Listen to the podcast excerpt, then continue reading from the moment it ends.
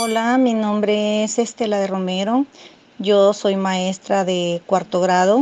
Mi nombre es Claudia Cerna, soy maestra del Centro Escolar Caserío La Papalota. Esto está ubicado en el departamento de Usulután. Mi nombre es Berta Lidia Flores de Murcia, docente y directora del Centro Escolar Cantón San José El Túnel de La Palma, Chalatenango. Soy maestra de segundo grado y en este momento de cuarentena eh, estoy utilizando eh, las redes sociales como herramientas para comunicarme con mis estudiantes y padres de familia. La forma de trabajo que estoy empleando con mis estudiantes es enviando guías de texto virtuales por medio de grupos de WhatsApp y audios interactivos basados en los temas que corresponden a su programa de estudio.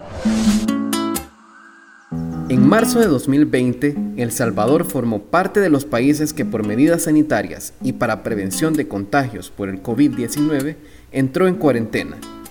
Esto supuso una pausa total en todo el territorio salvadoreño, centros comerciales, parques, empresas privadas y públicas, universidades, colegios, escuelas, todos y todas debían someterse al régimen de medidas sanitarias por el caso de la pandemia. La suspensión de las clases depende de la cuarentena domiciliar y de la evolución de la pandemia. Nosotros seguimos las instrucciones y las indicaciones que da el Ministerio de Salud y que da la presidencia. La ministra de Educación, Carla Ananía de Varela, siguiendo las órdenes impuestas por el gobierno, comunicó la suspensión de clases presenciales y la activación de nuevos recursos digitales para poder seguir con el programa educativo y que la población estudiantil en el país no perdiera sus clases. Nosotros nos estamos preparando para todos los escenarios posibles. Estos 15 días, nuevos 15 días, nosotros vamos a continuar con las guías impresas, vamos a continuar actualizando nuestro sitio web. En El Salvador existen alrededor de 1.200.000 estudiantes registrados en el sistema educativo todos recibiendo sus clases normales de forma presencial. El cambio radical al sistema de enseñanza en estos tiempos de pandemia exigió un esfuerzo de improviso para todo el sistema educativo, y más que todo de aquellos que se encargan de difundir las enseñanzas. Hablamos de los directores de instituciones de aprendizaje y docentes. Ha sido un reto porque una cosa es que el maestro conozca diversas formas de impartir una clase virtual o haga el esfuerzo para aprender el uso de diversas plataformas. Pero otra es que el estudiante tenga las herramientas para poder recibir esta clase. Porque hay zonas donde no hay una computadora en casa, no hay internet y casos donde tampoco hay energía. Miriam Luna es formadora de docentes de contextos y trabaja en el proyecto Una Escuela Mil Historias, con 24 escuelas de Morazán, Trabaja con maestros y maestras que se desafían a sí mismos todos los días. Así que para el maestro ha sido un reto en realidad y a lo que más ha recurrido es a formar grupos de WhatsApp donde no todas las familias participan porque no todas tienen un celular y peor, ¿verdad? Acceso a Internet esa ha sido como la experiencia que están ahorita viviendo y que han vivido los maestros durante esta, esta pandemia. Pero nuestros docentes, a pesar de las dificultades enfrentadas, han seguido su vocación de enseñar y muchos han tenido que ingeniárselas para llevar el conocimiento formativo hasta los alumnos. Desde inicio del año lectivo nosotros tenemos un un grupo de, WhatsApp en donde está conformado por todo el equipo docente.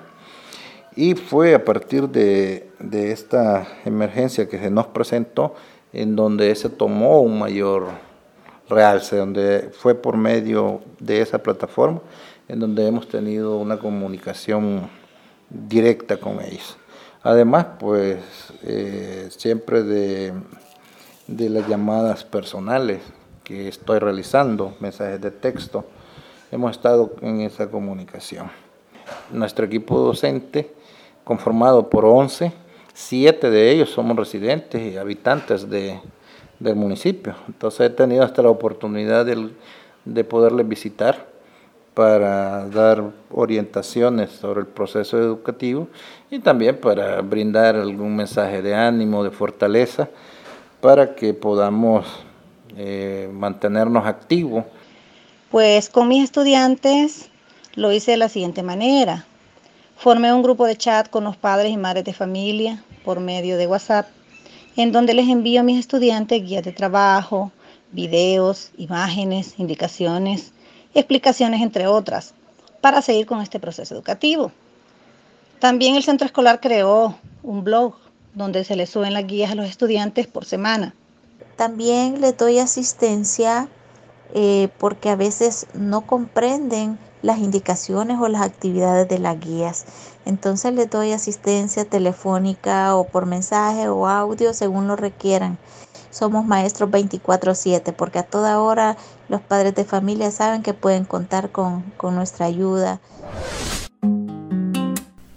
El Ministerio de Educación proporcionó una serie de guías para que todos los docentes pudieran seguir con la metodología de las clases a distancia. Pero esto después de casi un mes de haberse implementado las medidas de cuarentena. Al inicio de todo, los maestros y maestras tuvieron que reinventarse y crear sus propias guías de estudios para llevarlas a los alumnos. Esto como un gran esfuerzo de su vocación y para que los alumnos no se quedaran sin recibir su formación académica yo lo veo así como que él está haciendo un guía para, para llevar este proceso de aprendizaje diferente, donde necesita el apoyo de todos, el apoyo de, de la mamá, del papá, y si ni uno de ellos dos puede leer, pues el apoyo del vecino y, o de personas líderes. Ser un guía para los padres y para el estudiante, eh, porque el, docente tiene que estarle explicando al padre cómo desarrollar la guía. Eh, también, si el papá no entiende, pues al estudiante. Pero los docentes, al pasar los días, también se encontrarían con más limitantes. Hay un 40% de los estudiantes que no tienen acceso a, las guías eh, virtuales, a las guías que se están enviando eh, de, por parte del Ministerio de Educación. Entonces es como ahí hemos tenido el problema para entregar este material impreso. Hemos tenido problemas en el sentido de que no contamos con los recursos. En nuestra escuela tenemos una, impresora de, de muy baja calidad, ya bastante dañada, podemos decir.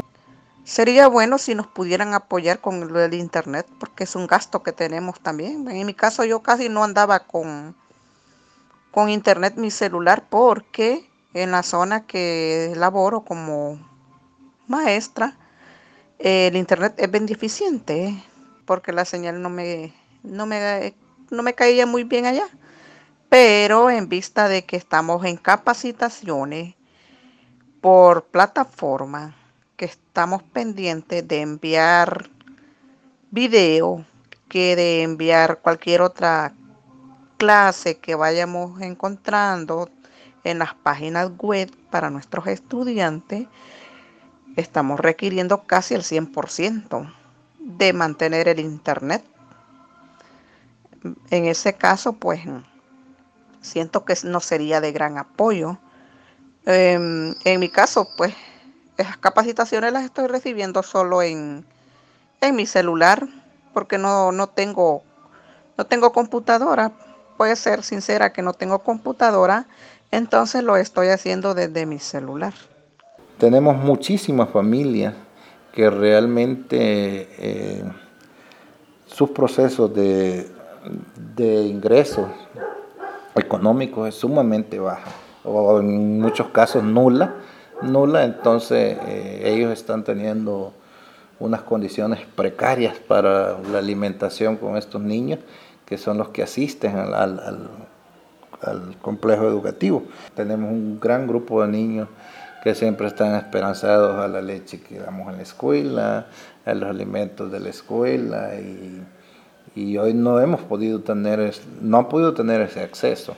Entonces, eh, conozco de primera mano que hay una buena cantidad de estudiantes que, que eso les hace falta porque hasta el momento todo eso ha estado saliendo de nuestras propias de nuestros propios recursos, pues, porque en mi caso me queda una distancia bastante lejos de acá de la ciudad de San Francisco Gotera y hacemos un viaje del día, o sea, tenemos que llevar transporte propio, porque en este caso que no hay transporte público, nos toca llevar, ver cómo nos las ingeniamos para ver de conseguir un transporte que nos traslade y nos regrese, pues porque la situación no está fácil.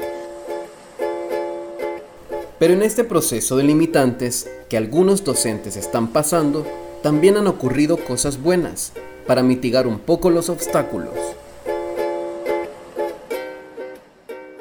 El contexto ha, estado también eh, apoyándonos de alguna otra medida al equipo docente, en este caso mi persona, enviándonos, nos han enviado unos audios eh, que son cuentos, en donde yo lo he compartido con los maestros, los maestros los han compartido con, con padres de familia, estudiantes, y el estudiante ha tenido esa, oportunidad de, de, también trabajar con un cuento. También hemos, nos han apoyado con el desafío para poder escribir. Sabemos que uno de los problemas que nuestra población estudiantil básica en los primeros niveles tenemos es que eh, casi no nos gusta escribir, casi no nos gusta leer. Entonces, contexto los ha estado animando con un desafío a escribir sobre lo que está ocurriendo eh, a nivel mundial. Y prueba de ello, pues hay niños que han, han escrito, han grabado audios sobre mensajes positivos a toda la niñez del mundo, y eso es bien importante.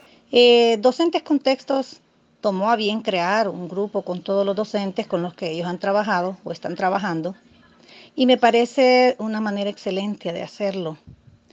Me gustó, iniciaron dándonos técnicas de, de animación para hacernos sentir bien, porque pues anímicamente ante esta situación que vemos que no tiene fin, pues a uno tendemos, ¿verdad?, a, a bajar nuestros ánimos y, y, a pensar qué es lo que, qué es lo que viene.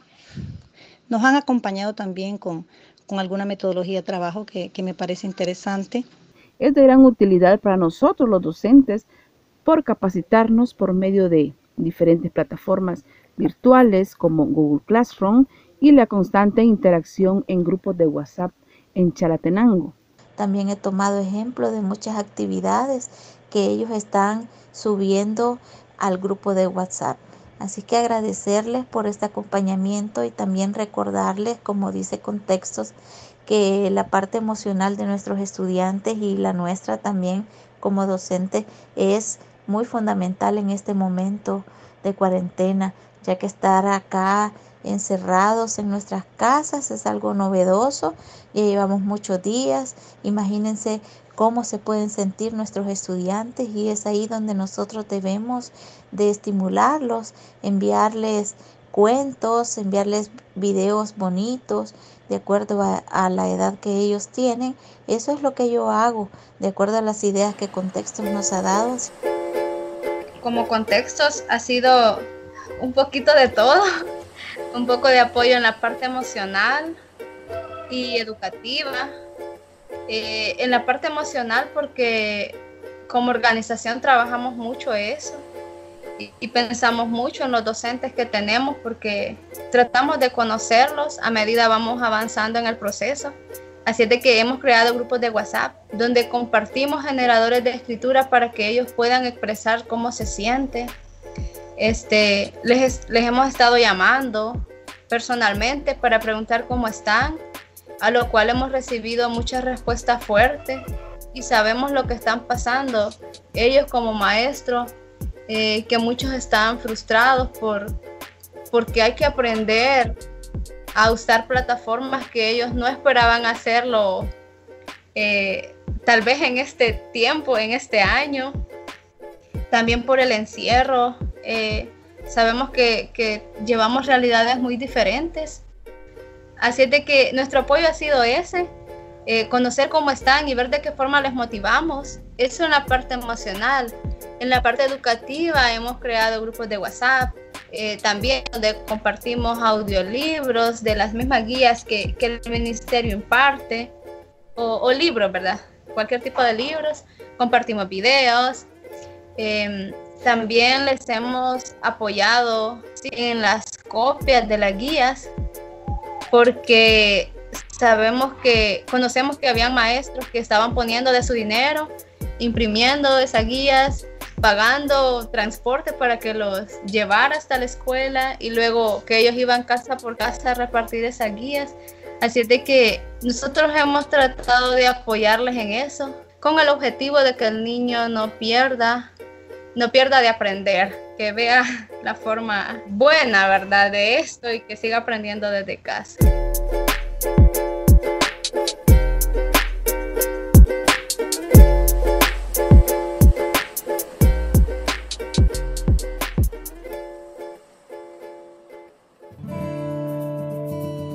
Mientras la situación en El Salvador debido a la pandemia es incierta, nuestros docentes siguen luchando a diario sumando esfuerzos y buscando formas creativas para poder ejercer su labor vocacional de educadores. Nosotros reconocemos a estos héroes, al igual que al personal de salud y seguridad que en estos momentos de pandemia también están luchando. Estos docentes están ejerciendo una labor titánica por defender los derechos a la educación de niños, jóvenes y adultos.